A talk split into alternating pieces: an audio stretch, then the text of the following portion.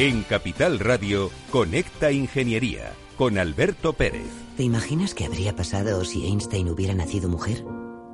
Pues que probablemente hoy no sabríamos quién es Einstein. Y es que los méritos de sus descubrimientos se los habría llevado algún compañero de investigación. Este fenómeno que se conoce como efecto Matilda en honor a Matilda Jocelyn Gage, la primera activista en denunciarlo, señala la injusticia que ha ignorado de forma sistemática los hallazgos de brillantes científicas a lo largo de la historia. Mujeres que cayeron en el olvido y no pudieron convertirse en ejemplos a seguir para todas las niñas a las que hemos hecho pensar que la ciencia es cosa de hombres. Normal, teniendo en cuenta que la presencia de mujeres en los materiales educativos apenas llega al 7,6%. Una estadística que perpetúa los estereotipos y tal vez explique por qué solo un 28,5% de las plazas en las carreras científicas son ocupadas por mujeres. Por eso lanzamos No More Matildas, un movimiento para devolver a todas estas científicas al lugar que les corresponde, empezando, ¿por qué no?, por esos libros de texto. Porque el talento no tiene género y prescindir del que podría desarrollarse en niñas y adolescentes que no eligen una carrera científica por no tener espejos en los que verse reflejadas es una herencia cultural que no nos podemos seguir permitiendo. Únete, difunde y ayúdanos a inspirar a las niñas para que sepan que si quieren, pueden. No More Matildas, una iniciativa de la Asociación de Mujeres Investigadoras y Tecnólogas. Buenos días España, buenos días ciudadanos. Estamos en Conecta Ingeniería. Hoy es miércoles y además de todo es día 3. Y bueno, pues han pasado muchas cosas, pero a ver si es un poquito más suave el mes de febrero, porque José Antonio Galdón, hemos tenido un comienzo de año trepidante. Pues la verdad es que desgraciadamente sí, pero bueno, a ver si esto lo que hace es que, cojamos más fuerza, ¿no? Y que, y que realmente pues seamos capaces ya de superar esta situación. Bienvenido al programa, como siempre, decano, presidente del COGITI. Estamos haciendo un montón de cosas, eh, contándole a la sociedad qué bien nos lo pasamos los ingenieros proponiendo soluciones, que eso es lo importante, y se están haciendo muchas. Pues claro, y tenemos que seguir haciendo, ¿no? Sobre todo ahora pues con la aplicación del Simuler, ¿no? Que hemos sacado eh, recientemente para concienciar también a la sociedad de la importancia que tiene la calidad del aire en espacios cerrados, que yo creo que puede ser una de las eh, grandes, ¿no? Eh, problemas, ¿no? Los grandes problemas que tenemos ahora mismo para, para esa transmisión, ¿no? del dichoso virus, este del dichoso y maldito virus. Las cosas están complicadas y por desgracia para todos esto ha llegado para quedarse, va a pasar mucho tiempo hasta tener una normalidad adecuada. Pero bueno, vamos a seguir trabajando, vamos a seguir proponiendo cosas. Y hoy no podría ser de otra manera con toda la situación de los fondos de recuperación europeos y fondos de resiliencia que están apareciendo en los medios, ese dinero que ya hemos hablado en otras ocasiones en el programa que va a venir de Europa, donde tenemos que hacer las cosas bien, pues los ingenieros estamos muy involucrados en saber cómo se va a gestionar en saber qué proyectos vamos a sacar adelante y en saber que realmente va a llegar el dinero a la sociedad para, para esa famosa transformación digital, que no es nueva, ya lleva un tiempo. Y hemos eh, llamado a, al Banco Sabadell y está con nosotros hoy Blanca Montero Corominas, que es la subdirectora general del Banco Sabadell. Buenos días, Blanca.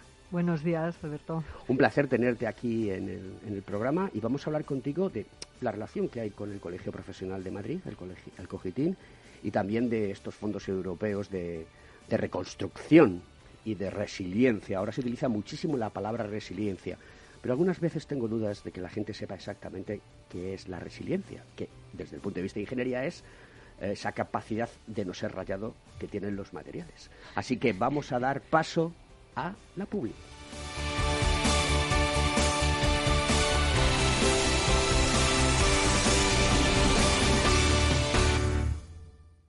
Según sondeos realizados por colegios profesionales, las licencias registran plazos de tramitación superiores a los 18 meses. Los encuestados afirman tener sentimientos de impotencia por los retrasos inaceptables y gravosos. En eCity, las licencias ya no son un problema. Gestionamos con celeridad tu licencia o declaración responsable de modo presencial o telemático. Te garantizamos trato personalizado, seguridad y solvencia. eCity es una entidad colaboradora urbanística del Ayuntamiento de Madrid con más de 10 años de de experiencia. Solicita información, tu EQ de confianza, www.ecity.es.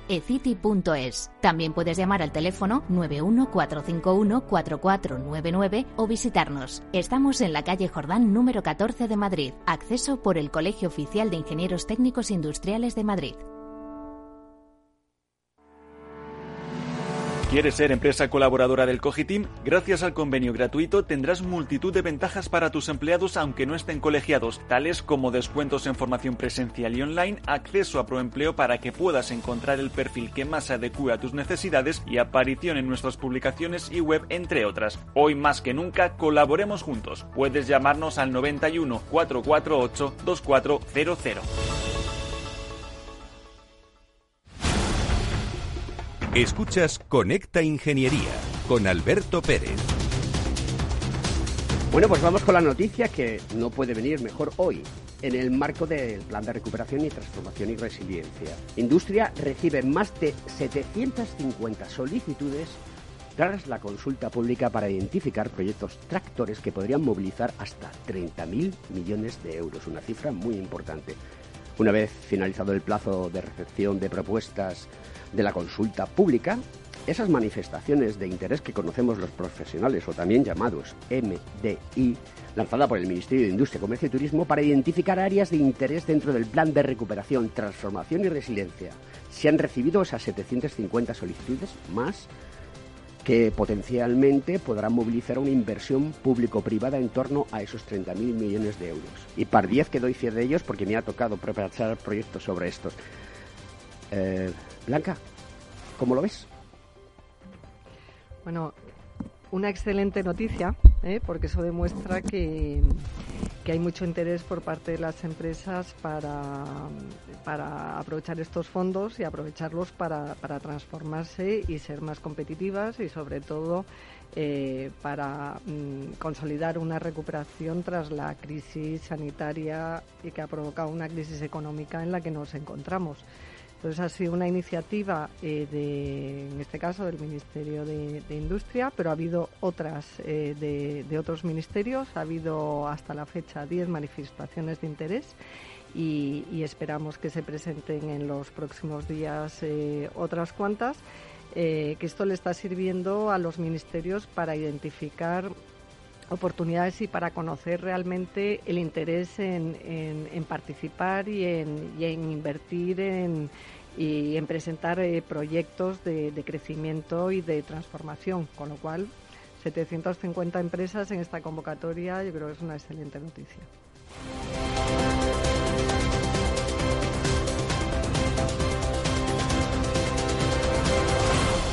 Estás escuchando Conecta Ingeniería.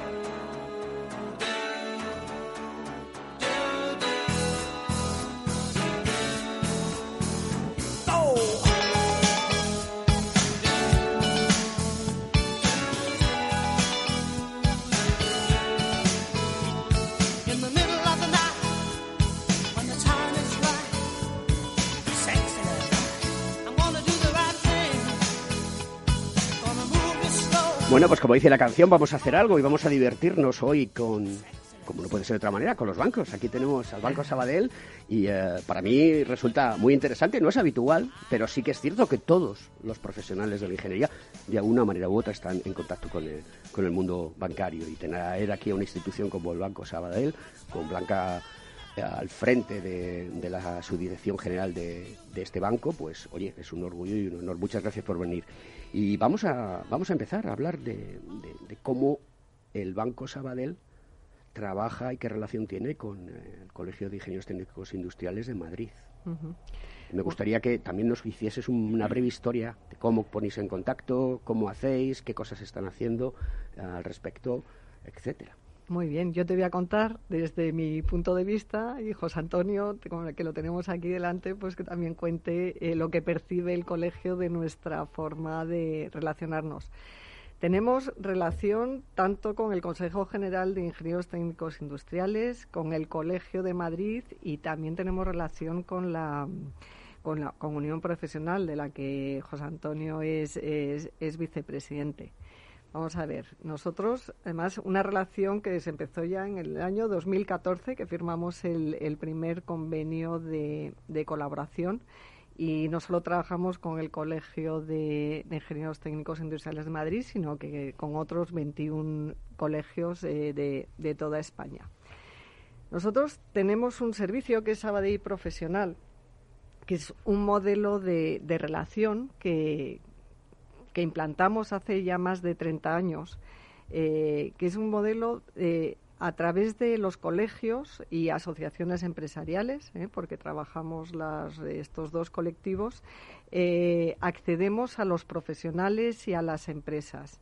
Siempre a través de la firma de unos convenios de colaboración donde las dos partes asumimos compromisos de colaboración y en ese convenio nosotros ofrecemos una oferta diferencial de productos y servicios siempre adaptada a las necesidades de cada uno de, los colegios. Por tanto, tenemos convenio con el Colegio de Madrid, con el Consejo General y con Unión Profesional y estamos trabajando de esta, de esta manera. Sí, y bueno, muchísimas gracias, Blanca. La verdad que es un placer no tenerte aquí con nosotros. Y bueno, yo creo que hay que recordar también de, dónde surge ¿no? el Sabadell Profesional, viene de Tecnocredit y surgió precisamente en nuestra profesión, en nuestros colegios de allí de Cataluña, en, en Barcelona. Por tanto, ya creo que llevamos una larga tradición, ¿no? yo creo que de trabajo y de colaboración entre la ingeniería como tal y el Banco Sabadell en particular, y que siempre es muy bueno tener un aliado no de este tipo pues para, para afrontar todos los retos y los desafíos que normalmente eh, desde el punto de vista de la ingeniería pues tenemos siempre eh, eh, presentes ¿no? Y, teniendo que trasladar esa búsqueda de, soluciones ¿no? A, todos los problemas que nos vamos encontrando en la sociedad por tanto yo creo que que lo que hay que hacer es bendecir ¿no? un poco esta relación de tantísimos años que llevamos que llevamos realizando y seguir cultivándola y mejorándola. Pues vamos a entrar en faena porque creo que el tema de los planes de recuperación, transformación y resiliencia es un tema que todos estamos esperando que lleguen porque en ello nos va la vida y el progreso de este país llamado España, al cual todos indudablemente le tenemos un enorme cariño y, queremos que las cosas vayan bien. Eh, noticias están saliendo muchas noticias, Blanca, ¿no? Por ejemplo, Sánchez urge a las empresas para, para ser el primer presidente con el plan de la UE aprobado. Recientemente se ha aprobado en el Congreso ya que se le da vía libre al Gobierno para que empiece a trabajar sobre esta situación. Eh, CEPSA está fichando a Deloitte para captar fondos europeos para la, recuperación post-COVID. Eh, también Pedro Sánchez estudia exigir un mínimo de jóvenes a las empresas que reciban fondos europeos.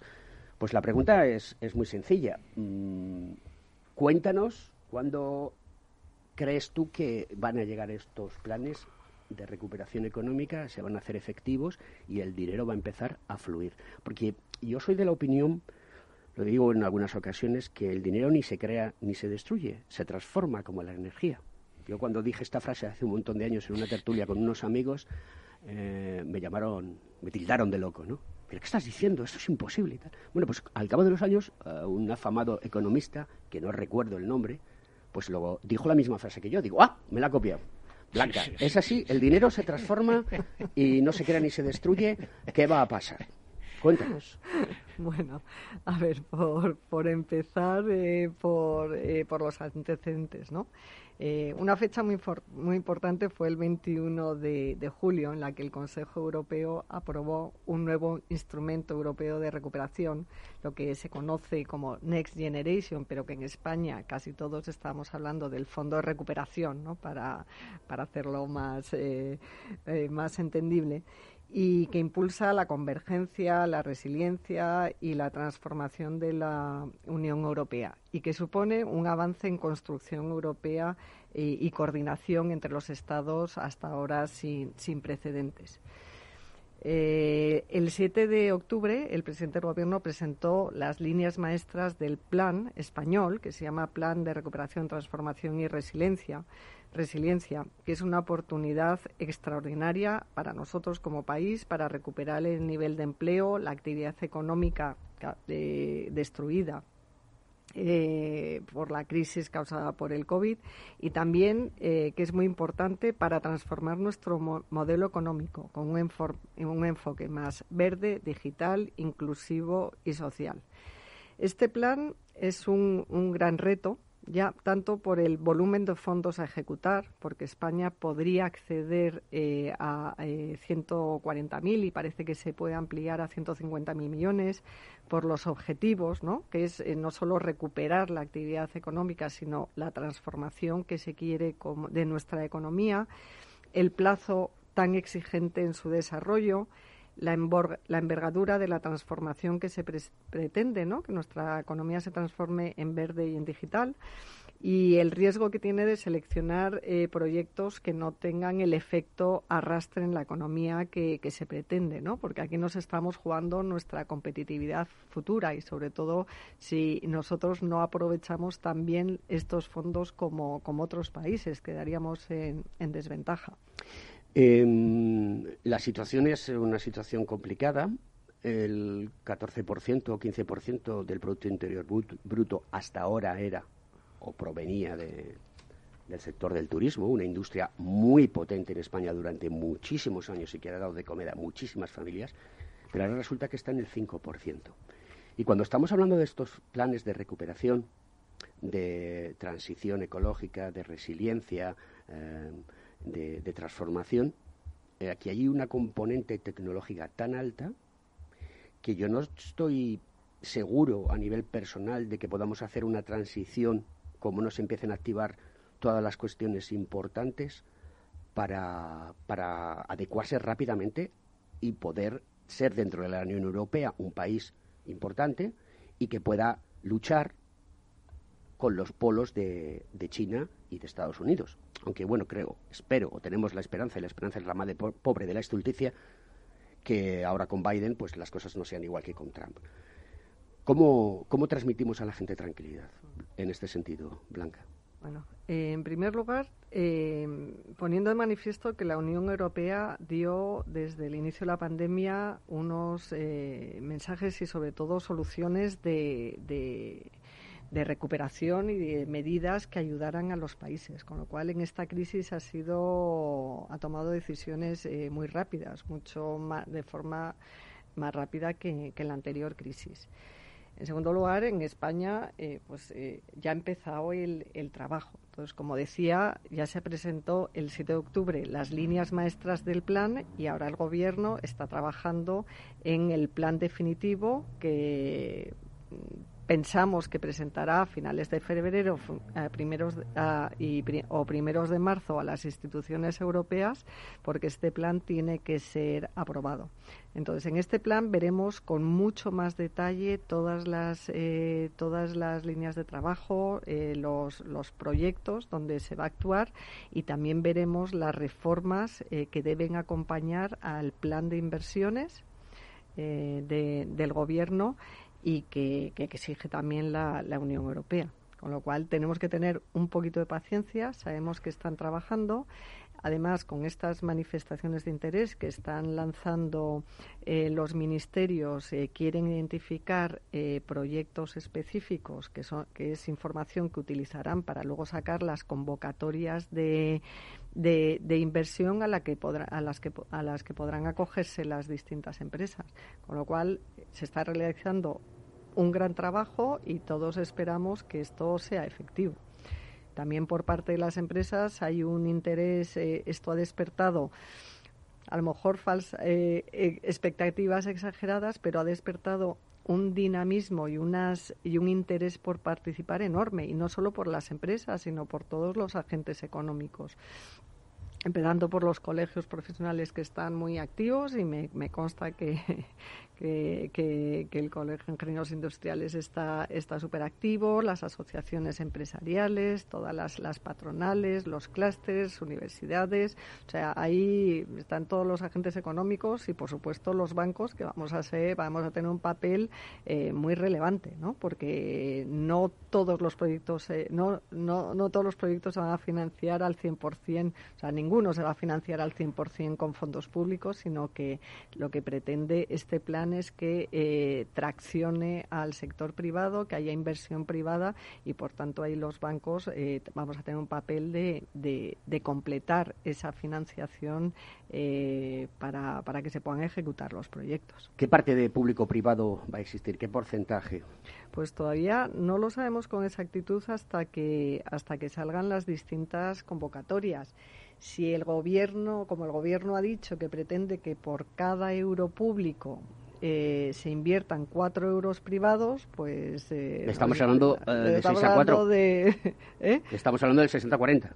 No, bueno, no, no, del 25, no, uno por cuatro, o sea, 25, pero hemos oído el 25, 40, entonces dependerá cada una de las convocatorias en función del proyecto, ¿no? Porque hay algunos eh, proyectos que serán estratégicos y que a lo mejor la rentabilidad eh, de esos proyectos no es suficiente para atraer inversión privada y el, y el Estado tendrá, o la Administración General de Estado tendrá con que completar en un mayor porcentaje que otros proyectos que se puedan realizar con un porcentaje de subvención inferior. Pero eso lo veremos en cada una de las convocatorias de Pero con lo dañadas, que están, con lo dañadas que están las industrias, las, en todo tipo de industrias, en todos los tipos de sectores, con esta crisis tan brutal que nos está afectando, lo que necesitan las empresas es que el dinero les llegue primero y luego después eh, pongan su parte con el rédito que hayan ido obteniendo de esa primera inversión, porque es que si no esto va a ser un caos. Y lo, y lo digo con conocimiento de causa porque he trabajado muchos años en, pequeñas y medianas empresas y sé las limitaciones que tienen. Primero, de entender las cosas. Segundo, de ponerlas en marcha. Terceros, que si necesitan de una consultora, eh, les va a cobrar. Y al final, ¿qué les queda a ellos? Es que estas son las preguntas que todo el mundo se está haciendo porque en España, recordemos, el 99,99% de las empresas son pequeñas y medianas empresas. Entonces, esa es la, situación. Bueno, suena la música y tenemos que pasar a publicidad y lo hacemos en este instante.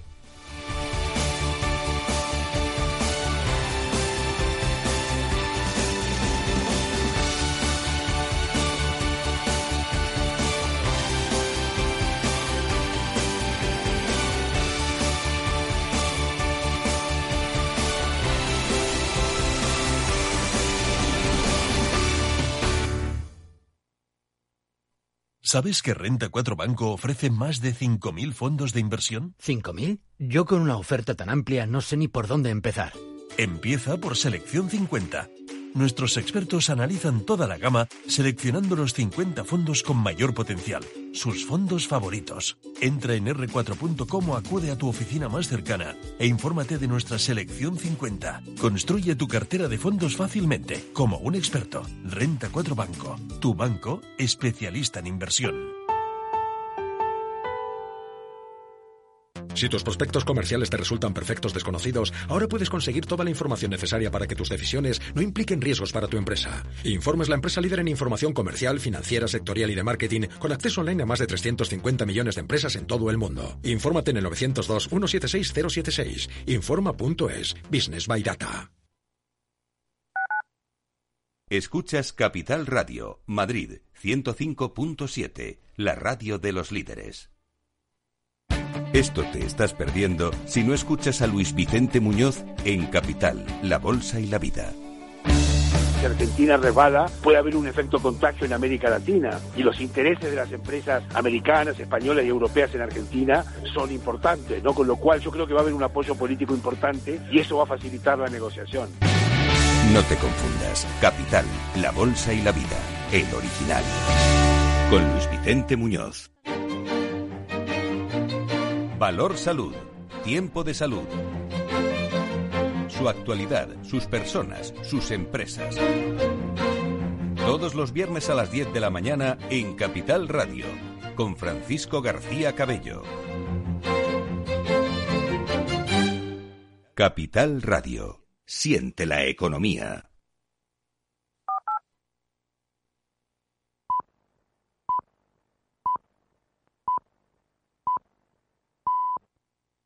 Conecta Ingeniería con Alberto Pérez.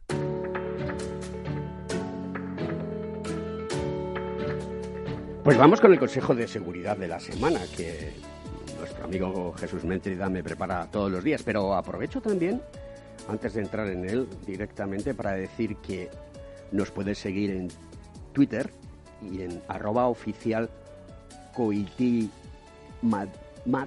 ¿vale? De oficial coitima, arroba, ese es el, Twitter, se me está saliendo fatal, es el Colegio Oficial de Ingenieros Técnicos Industriales de Madrid. Y nos puede seguir porque aquí tenemos en, el estudio a, Margarita Casado, que es nuestra Community Manager y, está pendiente de, mandar mensajes, recibir mensajes. Y si alguien quiere hacer alguna pregunta, bueno, pues ahí lo tiene, ya me lo dirá Margarita ahora. Pues vamos con ese consejo de seguridad. La transparencia es uno de los conceptos más importantes para hacer bien las cosas y para mejorar y corregir errores. Objetivo principal es la defensa de las empresas profesionales que dejan rastro de todo lo que hacen para evitar el intrusismo, que alcanza niveles preocupantes en el sector de la instalación y el mantenimiento de las instalaciones frigoríficas. La importancia de este objetivo radica en la necesidad de garantizar la seguridad de los sistemas de frío y contribuir a los objetivos sostenibles medioambientales y económicamente rentables que nos hemos marcado como sociedad. Seguridad, eficiencia energética y legalidad son tres motivos para optar por instaladores registrados. Seguridad en el manejo de refrigerantes, ligeramente inflamables o tóxicos por profesionales debidamente cualificados y acreditados que, entre otras cosas, saben cómo actuar en caso de un accidente o de un incidente. Eficiencia energética para cumplir con la responsabilidad social de las empresas y la demanda de los ciudadanos sobre un desarrollo sostenible que reduzca la huella de carbono. Legalidad. Solo las empresas acreditadas ofrecen garantías sobre el funcionamiento y las instalaciones y, por supuesto, cumplen con sus obligaciones fiscales hacia el conjunto de la sociedad. Deberán evitarse las empresas no inscritas en los registros adecuados que no pueden garantizar el cumplimiento de tres aspectos fundamentales para el bien individual y general, como son la seguridad, la eficiencia energética y la legalidad. El intrusismo siempre argumenta una mayor competitividad con un menor precio de adquisición. Lo que nunca se dice es la renuncia de seguridad y compromiso socioambiental que realiza y el daño que ello hace a la sociedad actual. Este es el consejo de la Asociación de Empresas de Frío y sus tecnologías.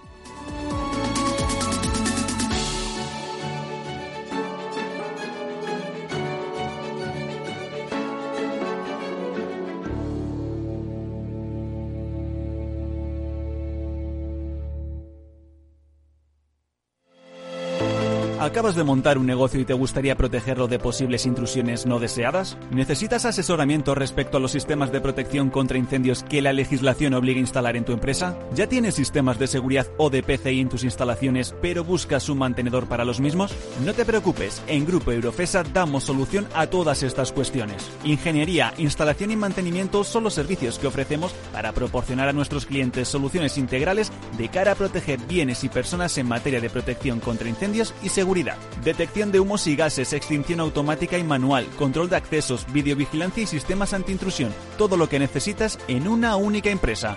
Grupo Eurofesa, siempre atendido, siempre protegido. ¿Estás colegiado en el Cogitim? ¿Piensas que por no visar no necesitas la colegiación? El colegio es tu mejor aliado siempre estará en tu desarrollo profesional, ofreciéndote servicios como asesoramiento técnico, legal, laboral y fiscal, además de numerosas herramientas competitivas como formación presencial y online, acreditación de PC ingenieros, software técnico, networking y otras muchas. Porque creemos que trabajando juntos podemos construir una sociedad mejor. Colégiate. Más información en www.cogitim.es.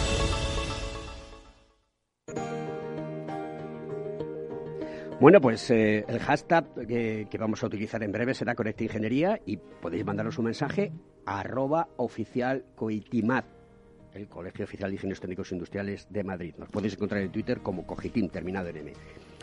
Primeros pasos hacia un cerebro cuántico. Esto ya empieza a, a ponerse serio y muy interesante a nivel, a nivel mundial y para la humanidad. Un material inteligente que aprende cambiando físicamente a sí mismo, similar a cómo funciona el cerebro humano. Podría ser la base de una generación completamente nueva de computadores. Los físicos de la Universidad de Rabat de Países Bajos, que trabaja hacia, este llamado cerebro cuántico, han dado un paso muy importante a demostrar que pueden modelar e interconectar una red de átomos individuales e imitar el comportamiento humano de neuronas y sinapsis en un cerebro. según publican en la revista Nature Nanotechnology. Teniendo en cuenta la creciente demanda mundial de capacidad informática, se necesita cada vez más centros de datos, todo lo cual deja una huella de carbono energética en constante expansión. Está claro que tenemos que encontrar nuevas estrategias para almacenar y procesar la información de una manera energéticamente eficiente.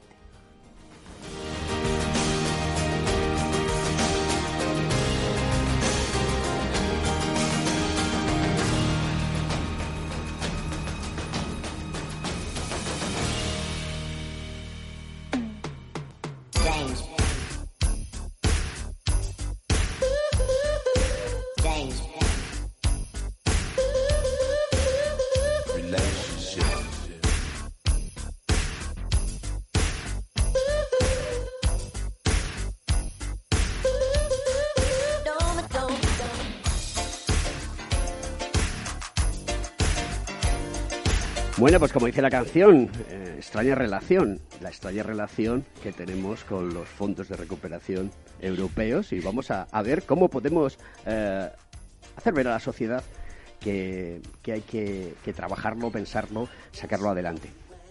Blanca, por favor, dinos qué tiene que hacer una empresa para poder acceder a este tipo de, de fondos. Lo primero es saber que estos, estos fondos eh, representan un cambio en el paradigma de la condicionalidad que nos ha marcado la Unión Europea que en la crisis anterior pues se focalizaba en exigencias fiscales, en control de, del déficit, acordaros de los llamados hombres de, negro que nos controlaban. En cambio, estos fondos eh, están orientados a, reformas y sobre todo que potencien el crecimiento de las economías, con lo cual ya es un paso eh, muy importante eh, de los objetivos que tienen, que tienen estos fondos. A ver, ¿qué tienen que hacer las empresas? Está claro que estos fondos no van a solucionar todos los problemas de nuestra economía, pero sí van a ser un factor eh, muy determinante. Digamos que tractor. Que va exactamente, de tractor, pero también para aprovechar y, transformar, ¿eh? no solo el crecimiento eh, con la economía tal como la eh, tal como la conocemos ahora, que se pretende que tenga un efecto de transformación muy importante. Y sobre todo, la Unión Europea ha marcado dos requisitos que el 37% tienen que ir eh, destinados a sostenibilidad y el 20% destinados a digitalización. Y el gobierno español ha sido más ambicioso. Ha mantenido el porcentaje del 37% en, en transición eh, ecológica eh, y el 33% en transformación digital. Así es, y en total serían 72.000 millones de euros. Hay otros sectores que pues, tienen menos capacidad de, asumir esa situación. Por ejemplo, el deporte y la industria cultural pues solamente tiene un 1%. Y bueno, pues también es importante la cultura, porque yo lo que entiendo es que de esa transformación digital también va a repercutir en el resto de sectores. Y esa transición ecológica también va a repercutir en, esos sectores. Sí, por eso les llaman ejes transversales, ¿no? Porque son muchos los sectores, eh, por ejemplo, de los más afectados, turismo, eh, eh, hostelería, comercio, por supuesto, van a tener que, trabajar eh, y van a tener que transformarse en más sostenibles, en, temas de digitalización. o sea, por eso llaman unos ejes transversales, ¿no? que son los cuatro objetivos principales, pero luego una serie de palancas y, proyectos que cubren prácticamente o cubren a todos los sectores, aunque es obvio que unos van a tener eh, un, protagonismo mayor. ¿eh? Por, por, ejemplo, con el sector de la construcción, pues si se quiere eh, reforzar la sanidad, si se quiere hacer tratamientos de aguas, eh, si se quiere reformar las, las, fachadas, pues es un sector que va a tener que interactuar en muchos de, los proyectos. También las utilities, ¿no? las, las energéticas, también las eh, empresas de telecomunicaciones. Con lo cual, en este caso de aquí que estamos hablando de, de ingenieros, donde me decía el, decano, ¿no? que el 60% son eh, trabajan en, empresas, son profesionales que trabajan en empresas, pues eh, desde, desde sus empresas van a participar y van a ver de primera mano eh, bueno, toda la, aplicación de estos fondos y van a participar en, en, los proyectos. ¿Qué percepción tenéis desde vuestra institución que tú representas sobre si esto que llega ahora de los fondos eh, de recuperación, transformación y resiliencia, si va a solucionar los problemas económicos de nuestro país. ¿Qué percepción tenéis al respecto? ¿Creéis que, que esto es un punto y seguido, un punto y aparte? luego tendremos, cuando esto se acabe, que buscarnos la vida. ¿Cómo lo veis? Bueno, aquí el gran reto es aprovechar los fondos ¿eh? y realmente apuntalar nuestra, nuestra economía, hacerla más resiliente, aprender de la crisis pasada y hacerla que, resista mejor a futuras a futuras eh, a futuras crisis y sobre todo que nos transformemos eh, en todas las en todas las industrias con lo cual aquí las empresas, eh, sabiendo que este, estos fondos persiguen transformar el tejido productivo, eh, tienen que empezar a, trabajar. O sea, tienen que, eh, o sea, teniendo en cuenta, como decía, que quieren transformar el tejido productivo, que los fondos son un acompañamiento, van a ser, van a, eh, van a recibir subvención por un porcentaje de los proyectos. Aquí la anticipación es fundamental. Entonces, eh, esto va a durar, es un proceso que va a durar años, pero que tienen que empezar a, planificar.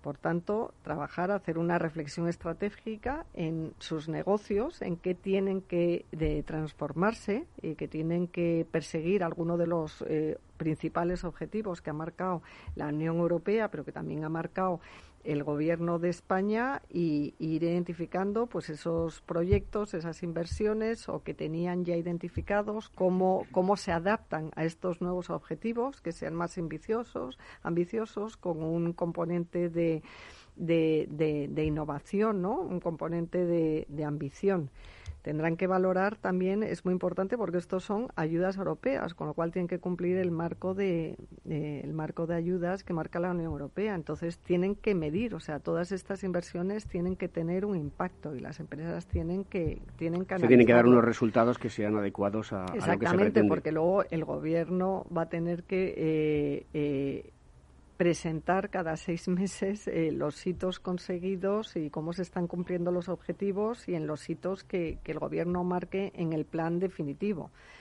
Por tanto, es muy importante también que las empresas hablen eh, eh, con todos sus stakeholders, o sea, con toda, la, toda su cadena de valor, que hablen con los colegios profesionales, con las asociaciones, que ahí, que ahí pueden obtener, eh, además de información, eh, sinergias o integración en proyectos, eh, en otros proyectos de, la industria o, que sean multidisciplinares. o sea, que se tienen que empezar a mover y que tienen que pensar en ello. Y luego, cuando ya empiecen las convocatorias, pues será importante que presente bien las, las memorias técnicas, que presenten bien la documentación para obtener para poder obtener para poder tener éxito en la, en la adjudicación de, estos fondos con lo cual hay que eh, un trabajo previo que yo creo que no podemos esperar a conocer el 100% de las convocatorias que van a salir, porque esto va a ser un proceso eh, que los fondos se van a tener que ejecutar en tres años. O sea, los fondos no se acaban este año. O sea, que mm, eh, requiere un trabajo por parte de, de las empresas. Y, como hemos oído en todas las eh, comparecencias de tanto del gobierno como de organismos, eh, la colaboración público-privada va a ser fundamental. Por eso tenemos que empezar a trabajar de otra forma.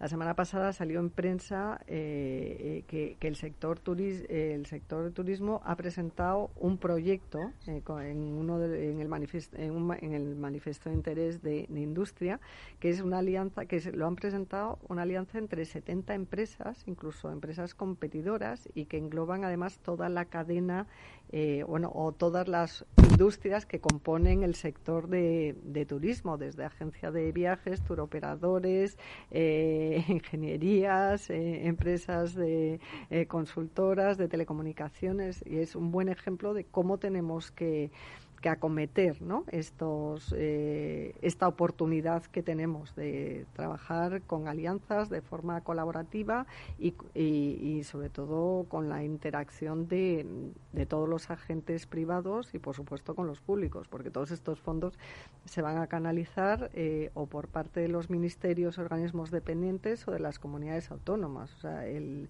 el proceso pasa por, por la administración por la administración pública. Sí, bueno, yo al hilo de, de, lo que estaba comentando Blanca, sí que quería hacer una reflexión para ver si cuál es tu opinión al respecto, sobre todo por la importancia del tiempo, ¿no? Alberto siempre nos lo comenta que el tiempo en la radio se va como el agua entre las manos, como el agua entre las manos, y en este tipo de, de vamos de, de inversiones, ¿no? Que, que tratan de un poco como de, de dopar o de, de estimular, ¿no? La, la economía y nosotros desde el, desde, el ámbito de la ingeniería somos muy conscientes de la importancia que tiene el, el, espacio de tiempo que surge desde que se inicia una inversión hasta que realmente se pone en marcha, se empieza a rentabilizar y que, y que empiezas a producir cuanto antes. Eh, los fondos, la, cantidad, yo creo que es la mayor que hemos manejado nunca como, como gobierno, cualquier gobierno, ¿no? En cuanto a inversión y me gustaría saber si, si consideras que la, que la Administración está preparada realmente para eh, eh, gestionar esta cantidad de fondos en un tiempo relativamente corto, porque entendemos que, el tiempo es muy importante. O sea, tenemos que empezar cuanto antes a, a realizar todas estas inversiones y si la administración no está o, no sé o de qué forma se podría ayudar a la administración eh, para eh, que realmente todos estos proyectos que se presenten se valoren de la forma más rápida posible y se pongan en marcha lo antes posible qué haría falta o cómo se podría también eh, ayudar a, la administración a que todo este tipo de proyectos lo ponga en marcha. Y por último, y ya termino como una, una especie de, reflexión, eh, sobre todo, y lo, y lo he venido diciendo desde, desde el primer momento, ¿no? el, el, ambiente o el panorama que, que existe en el, en el, en el ámbito político, ¿no? sobre todo cuando no nos ponemos muchas veces de acuerdo en, cuestiones tan fundamentales, ¿no? Como la que, puede ser ahora que podamos ir todos a una. Has comentado antes que este tipo de inversiones realmente eh, son eh, sembrar ahora para recuperar en un futuro que entendemos que va a ser largo, ¿no? Que estamos hablando de proyectos a largo plazo y que entendemos que debería haber un mínimo de eh, como por así decirlo, de acuerdo, ¿no? de, gran pacto, de grandes pactos dentro de, los partidos políticos ¿no? aquí en España para que eh, eh, ese tipo de proyectos que se inician ahora, por supuesto, tengan una, una continuidad en el tiempo. Y es cierto que todas este, este tipo de estrategias vienen marcadas ¿no? por, por la propia Unión Europea y vienen de alguna forma condicionadas, pero también es cierto que, que lo que se ponga ahora en marcha o las líneas en las que se decida trabajar, eh, deberían continuar en el tiempo. Nosotros siempre estamos trabajando o defendiéndonos, sobre todo el sector nuestro, ¿no? El, un gran pacto, ¿no? En, el sector industrial, ¿no? Que, ponga en marcha el dinamismo y de hecho que nos marque un horizonte, eh, eh, vamos, no sé, a, a, largo plazo. Pero cuál es toda, vamos, cuál sería tu visión un poco en este en este sentido con todo lo que te he dicho. Sí, bueno, me has dicho mucho y perdóname. Más que una pregunta ha sido una reflexión. Sí, una reflexión. más muy, muy, acertada.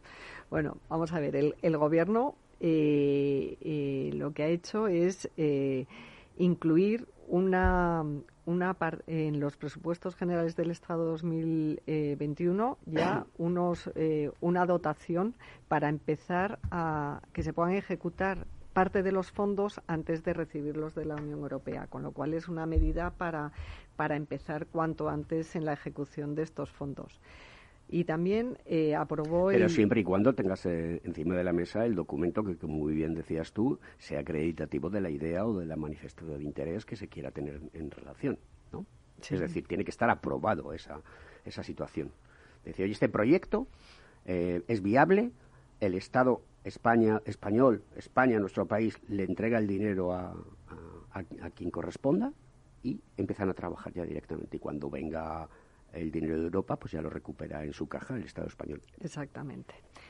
La segunda medida que ha tomado, que es muy importante, es la aprobación el 30 de diciembre de, de un Real Decreto Ley, el 36-2020, este Real Decreto eh, aprobado o sea, sobre medidas urgentes para la modernización de la Administración Pública y para la, ejecución del Plan de Recuperación, Transformación y Resiliencia, ¿no? para facilitar lo que es toda la ejecución de los fondos Next Generation en nuestro país con tres tipos de, medidas. Una, la agilización administrativa de los trámites, que esto era imprescindible si queremos ejecutar estos fondos en el tiempo eh, para el que están concebidos.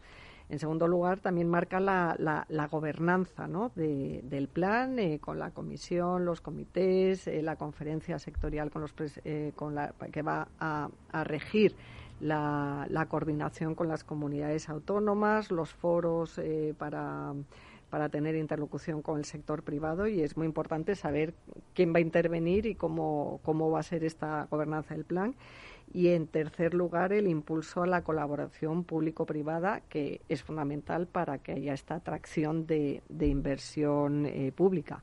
Con lo cual, entre eh, el anticipo ya en la ejecución eh, vía presupuestos generales del Estado, las modificaciones de este Real Decreto, que además la semana pasada bueno, se aprobó la convalidación en el Congreso, aunque eh, se requiere un trámite parlamentario, que a lo mejor mm, esto implica que haya alguna modificación y luego con una mayor dotación administrativa que va a ser necesario ¿no? para tramitar este mayor volumen de fondos, pues esperemos que con la participación de las empresas, de todos los agentes económicos, de las entidades financieras que tendremos que eh, también tener un papel relevante, pues que, que podamos eh, ejecutar bien los fondos, porque este es el gran reto. Es la ejecución, son dos, la ejecución en este plazo y que, como decías antes, Alberto, que llegue a las pymes.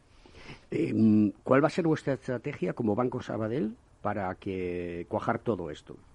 Porque ahora todos estamos expectantes, todos estamos pensando, todos estamos diseñando, todos estamos haciendo ingeniería, pero llegará un día en que se diga adelante. Pues eh, mirar, en el Banco Sabadell además eh, soy la responsable de la coordinación de, fondos europeos, además de dedicarme a, ser también la, directora del negocio institucional, o sea, todo el negocio, eh, toda la relación del banco y el negocio que tiene el banco con la administración pública, eh, instituciones financieras, aseguradoras, tercer sector, eh, con las asociaciones, con los colegios profesionales, con todos los organismos eh, públicos. Y como os decía, lo que estamos haciendo es preparándonos. Nosotros somos un banco fundamentalmente de, empresas, ¿eh? de grandes empresas, de medianas, de pequeñas empresas y, de autónomos, con lo cual nuestro, nuestro objetivo es cómo ayudar a las empresas, o sea, ser el banco referente de, de las empresas y ayudarles en todo el proceso de los, de los fondos europeos. Que hemos hecho desde, desde julio, en primer lugar, estar muy informados de todos los del acuerdo europeo, todo lo que estaba pasando en Europa, aprobación de reglamentos, eh, el desbloqueo que hubo en diciembre, ¿no? De la aprobación ya de este mecanismo, eh, estar bien informados de todo lo que pasa en España, de todos los avances que hay en España.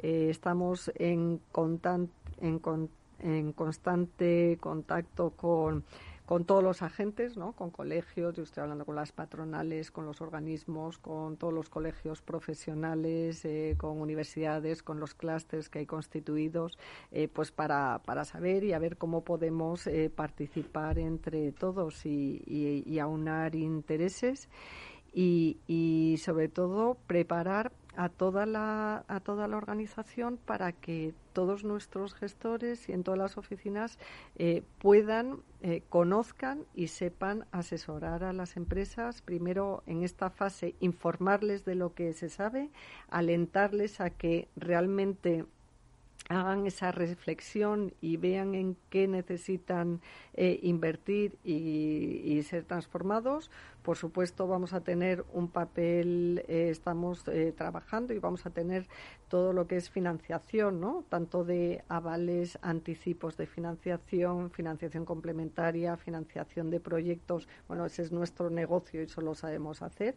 y adecuaremos nuestros productos a, a los instrumentos que salgan en cada una de las, de las convocatorias y, también trabajar pues en todo el modelo, como decía, todo el modelo comercial, que sepan nuestros gestores, un plan de formación continuo y permanente de nuestros gestores para que estén informados de, la evolución y, que puedan informar a las empresas de qué convocatorias va a haber, cómo se tienen que preparar.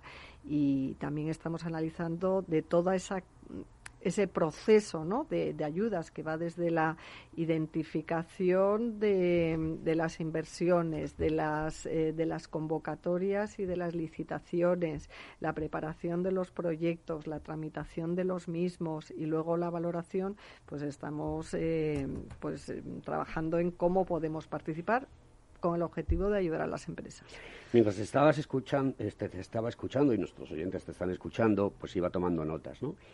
Eh, una de las cosas que a mí me preocupa es que haya agilidad, que se confíe en quien presenta un proyecto, es una empresa que tiene solidez y eso se puede demostrar, y sobre todo seriedad.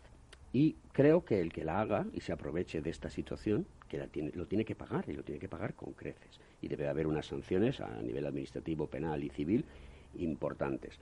Porque aquí lo importante es adaptarse a las circunstancias. Es decir, y para eso hay que ser ágil. José Antonio preguntaba anteriormente, en una pregunta eh, pues muy buena, decir, oye, ¿está preparada la Administración para que esto para que esto fluya? ¿O esto va a ser un proceso en el cual voy a tener que rellenar PDFs y no va a haber una plataforma digital donde yo pueda presentar mis proyectos y que ese proyecto tenga una valoración rápida e importante? Por ejemplo, te voy a contar un caso. Una administración pública de Madrid muy importante llevo una semana para conseguir que, nos den la aprobación como proveedor. Si esto es para que un proveedor pueda tener un certificado para poder trabajar en la administración pública en este caso, ¿cómo es posible que... ¿Cómo vamos a cuajar la situación en el futuro? O sea, vamos a pegarnos cuatro meses para poder tener eh, respuesta. Y a mí eso me preocupa muchísimo. Yo creo que todos los actores en este, en este entorno, donde está incluido el Banco Sabadell, debemos de, de advertir a la Administración de esta problemática que es la agilidad para realizar trámites en nuestro país, que es muy compleja, sobre todo por una cuestión, porque indudablemente no está transformada digitalmente. Pero no podemos esperar a que esté transformada digitalmente para seguir avanzando en el terreno. Bueno, por eso uno de los, de los planes principales es la digitalización de la administración. Ese es uno de los, de los proyectos que, va, que se van a acometer. Y luego este Real Decreto que ha marcado las, eh, como decía, de medidas urgentes para agilizar todos los procesos, eh, pues ha definido las, eh, vamos, la, la, normativa básica, pero luego cada ministerio va a tener y cada organismo va a tener que, que, que elaborar su, su reglamento como lo aplica porque en lo que eh, lo que se pretende es que se acorten enormemente los plazos, porque si no, con los plazos actuales, sobre todo para grandes proyectos de infraestructura, los plazos actuales de la Administración, no llegaríamos a ejecutar los fondos en el, en el plazo requerido. Eh, porque debemos ejecutarlo en los tres años, ¿no, Blanca? Sí, o sea, tienen que estar ejecutados, no quiere decir desembolsados. El desembolso puede ir eh, hasta 2026. Pues se nos va acabando el tiempo ya poco a poco, mientras Félix me va poniendo la música de fondo, pues lo primero agradecerte que hayas venido. Esto da para mucho más debate, como ves, el tiempo en la radio se va como el agua entre las razón, No me, no, no me lo creí cuando me lo dijiste, pero, pero es cierto. Es cierto, lo digo siempre, porque hay muchos temas. Eh, vamos a esperar unas semanas a ver cómo va resultando todo el proceso y yo creo, decano, que debemos de invitarla otra vez y que, y que venga al programa pues para darnos esas noticias de última hora porque es muy importante. Ellos están muy preparados en ese sentido. De las primeras inversiones, de hecho, además nos tendrá que informar, ¿no? Ella, Blanca, yo creo que tiene un enorme conocimiento y así nos lo ha transmitido a todos y le agradecemos siempre esa colaboración que tiene con nosotros. Muchísimas gracias, Blanca. Blanca Montero Corominas, subdirectora general del Banco Santander. Un placer tenerte. Oh, del Banco Sabadell. ¡Ay! Perdonad, es Luego lo borramos. Es el, subconsciente. No tengo nada con el Banco Santander. No tengo ni cuenta. Sí la tengo con el Banco Sabadell. pues menos mal. lo siento, disculpadme. Ha sido un error. Hasta luego.